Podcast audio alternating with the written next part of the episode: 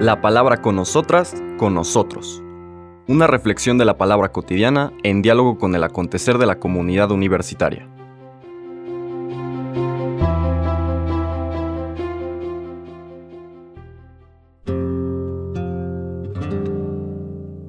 Hola, buenos días.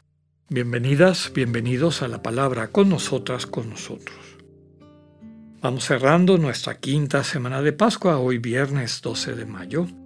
Seguimos la lectura de este segundo gran discurso, post última cena, este gran testamento espiritual que le deja el Señor a sus apóstoles, a sus discípulos, y es decir, a toda la iglesia, a ti y a mí.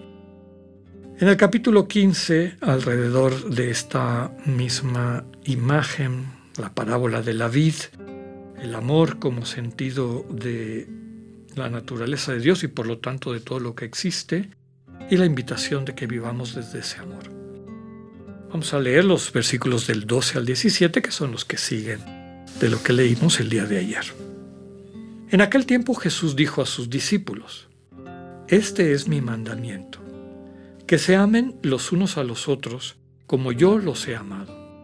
Nadie tiene amor más grande a sus amigos que el que da la vida por ellos. Ustedes son mis amigos, si hacen lo que yo les mando. Ya no los llamo siervos, porque el siervo no sabe lo que hace su amo.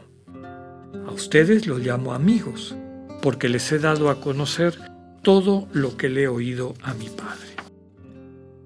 No son ustedes los que me han elegido, soy yo quien los ha elegido y los ha destinado para que vayan y den fruto y su fruto permanezca de modo que el Padre les conceda cuanto le pidan en mi nombre.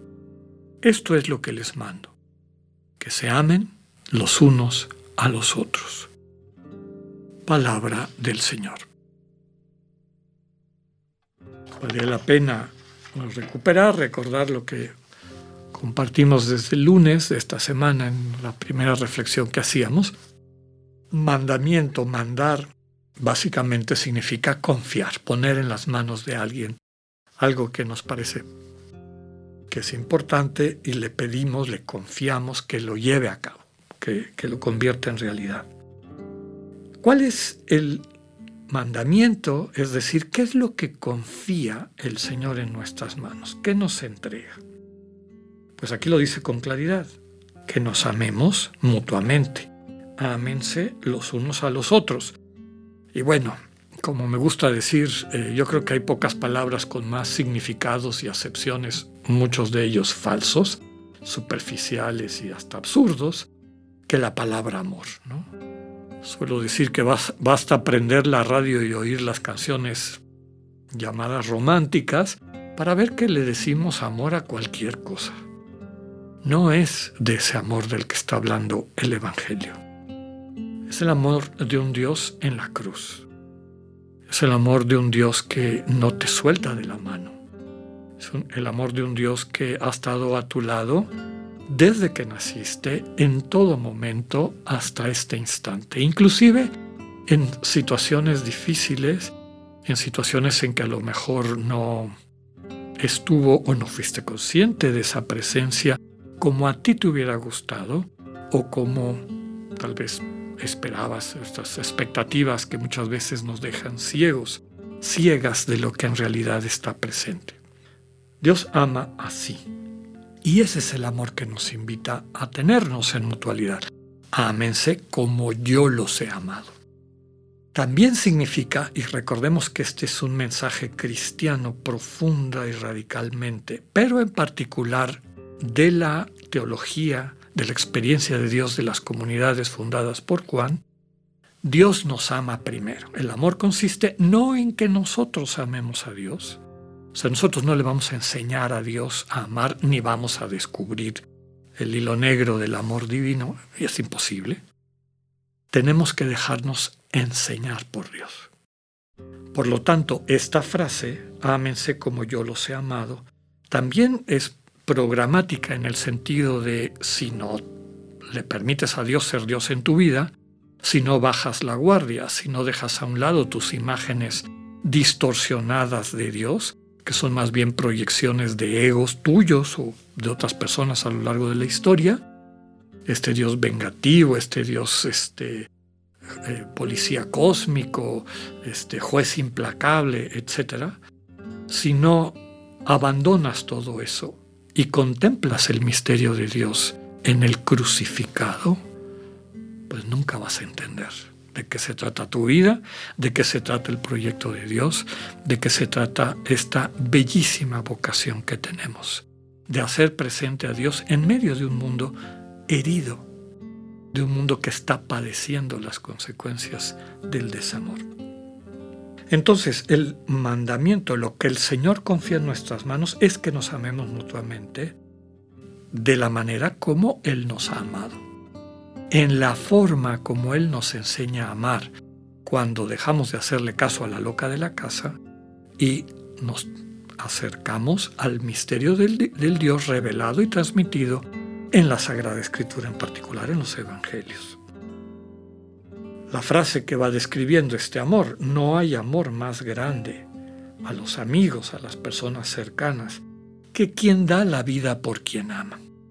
Quien se gasta, se entrega total, radical, absolutamente. Así ama a Dios. Total.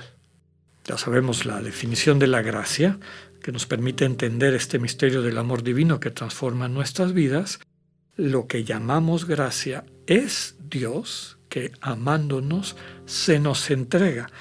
Y el agregado para entender qué significa eso, en la medida en que lo podemos acoger. Y el proyecto de Dios, este amor que es un itinerario, un itinerario que nos va sanando, Conforme vamos sanando esas heridas y nuestro corazón se ensancha, nuestra conciencia madura, se profundiza, vamos creciendo en una integridad eh, ética interna desde ese amor que nos va transformando internamente, pues desde luego que esa medida en la que podemos acoger la gracia de Dios, que es Dios mismo, entregándose por amor a cada una y a cada uno, pues también va creciendo, va aumentando. Ese amor, ámense los unos a los otros como yo los he amado, es ese tipo de amor.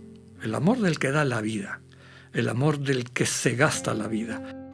Y aquí, desde luego, no solamente es un martirio de sangre o una entrega eh, que implique el acabar el bios de una manera, es decir, la vida biológica, de una manera violenta e instantánea, es también esa entrega cotidiana, en donde estás, en la familia, en tu entorno laboral, en tu entorno social, en tu entorno nacional, en tu país, en el mundo entero. Cómo podernos irnos entregando a la manera del Señor Jesús, convirtiendo nuestra vida en don, en entrega, desde ese dinamismo del amor que le hemos aprendido a Él y que percibimos cómo se convierte en bendición para los demás. Cómo realmente te vuelves en una buena noticia en tu entorno, para tu familia, para tus compañeros, compañeras de trabajo, para todas las personas que interactúen contigo. Ustedes son mis amigos, mis amigas, si concretan eso que les he confiado, si hacen lo que yo les mando. Es decir, si perciben que en su cotidianidad realmente están siendo ustedes buena noticia, si van creciendo y madurando en la libertad que les capacita para amar dando vida. Son mis amigos, son mis amigas, no siervos, porque los siervos pues no conocen, no, no entienden el proyecto de su Señor. Son meramente ejecutores de algunas cosas. Y aquí no. Aquí somos parte de este proyecto de Dios, de lo que el Señor te transmite en el corazón porque se lo ha oído al Padre. Como empezamos nuestra reflexión de la semana, la manera concreta como el Señor Jesús te invita a encarnar el amor en lo concreto de tu vida, de tu entorno. ¿Dónde vas a entregar la vida por quienes amas y de qué manera? Finalmente, esta situación de la elección, no son ustedes los que me han elegido, soy yo quien los ha elegido y los ha destinado para que vayan y den fruto, y ese fruto permanezca. ¿No son ustedes los que me han amado a mí? Yo los amé primero, temática de Juan y temática central del Evangelio y de la buena noticia de Jesús. Dios nos ama primero, yo los he amado primero y desde ese amor les he destinado, les invito a que acojan esta misión que les doy de hacer concreto, real, perceptible en el mundo el amor de Dios, el proyecto de Dios. Todo lo que pidan para que eso se convierta en realidad, el Padre se los va a conceder. Qué linda promesa. Termina todo este discurso repitiendo la, misma, el mismo envío, la misma misión. Esto es lo que les mando, que se amen los unos a los otros.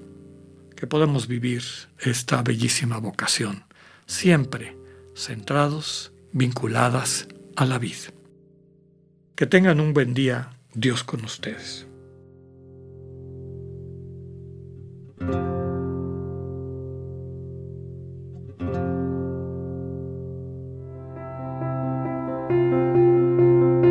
Acabamos de escuchar el mensaje del Padre Alexander Satirka.